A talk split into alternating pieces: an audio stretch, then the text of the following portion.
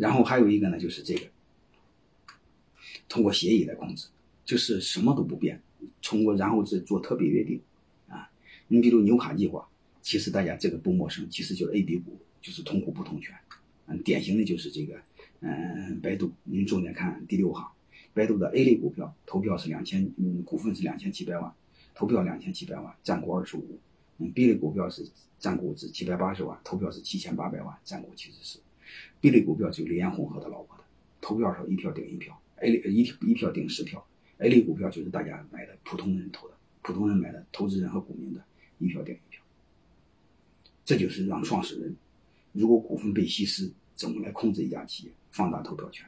京东的刘强东拥有的是 C 类股票，啥意思呢？他投票时候一票顶一顶二十票。包括雷军的小米在香港上市，也是用的这种结构，他投票一票顶十票，他和他的总裁林斌都是这样做的，好吧？所以多数公司基本上都是这么做的，包括百度啊、京东啊、陌陌啊、聚美优品啊等等等。目前在中国的公司，只能是科创板可以，其他都不可以。嗯，也仅仅是这一年两年的事儿。再另外一个读完计划，这个我就不不和大家聊。你简单的大家知道这个概念，就是我们如果你学过计算机编编程的话，就是一个数学的死循环，就是你想控股没有问题，你不停的在投钱，你一投钱我给你稀释，你又控不了股，那怎么办？还要再投钱，再投钱呢？我内部约定又给你稀释，就这么个简单一个逻辑。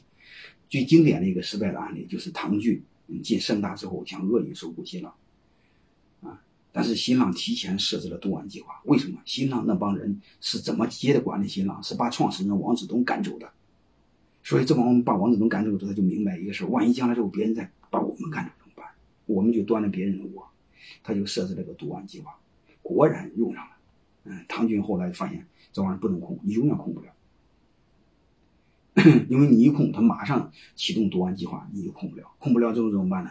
你你你就再投资，再投资你会发现又启动又控不了。就是个数学式情况，只是把你给耗死，最后没办法，他退了。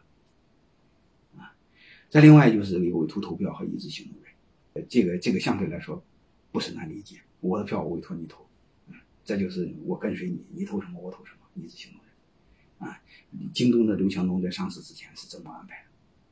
但是这个呢，我建议大家短时间用，长时间不可以，因为他可以委托你，将来他可以再要回来。嗯，不用这个永辉似的，因为吧，他弟兄两个还可以。解除一致行动人协议呢？何况我们不一定是弟兄，所以这个是短时间可以，这个长时间是不稳定的，因为他可以和你联合，他可以可以闹掰，啊，这个是不是？所以这个我就放在最后，好吧？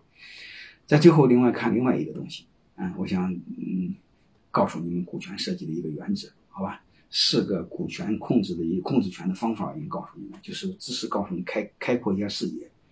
你想控制和股份多少没有必然的关系，那只是其中一种方法。嗯，还有资源控制、架构控制、协议控制，好吧？我们先看这个，嗯，这是盛大家的股权结构，这是蒙牛的啊。盛大的英文你看不懂不不重要，好吧？这是盛大的，你能不能再看蒙牛的，蒙牛你会发现它的这是嗯，中国蒙牛包括开曼、开曼、毛里求斯都是在境外，嗯，就是下面最后一个是在注册地在进中国，包括上上海的复兴。你会发现上面都是在境外，它落这么多都在干什么用？你看复兴的国内公司下面三十多个上市公司，它是这么做的。这个背后呢，我只想告诉你一个事儿，什么事儿呢？就是股权设计的基本原则，啊，就是这这个片子，就是我们顶层落这么多公司，包括很多的离岸公司，它最后只有一个目的，啊，就是控股用，啊，顶层的设计一定要让。让你创始人控股或创始人家族控股，因为你不控股做的再大，你白忙活没你的，对吧？还有一个基层是干什么用？做股权激励用。过去股股权激励干什么？让更多的人和你一起干，把公司变大。如果变不大，你控有什么用呢？对吧？还有一个变大，你控不了，你不是白忙活吗？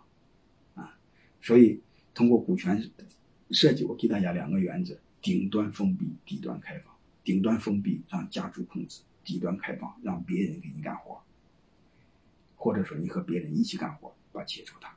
这个也是背后家族传承体系设计的最底层的逻辑，也是所有公司设计的底层逻辑。我们不能理解，我们再回忆一下，呃复兴的国广场就知道，你会发现它上面落这么多层，很多都在境外落，干什么用？最终是控股，当然顺便还有一个避税用。下边它控股这么多上市公司，大家知道上市公司都有股权激励，目的干什么？把自己的事业做大，就这么简单。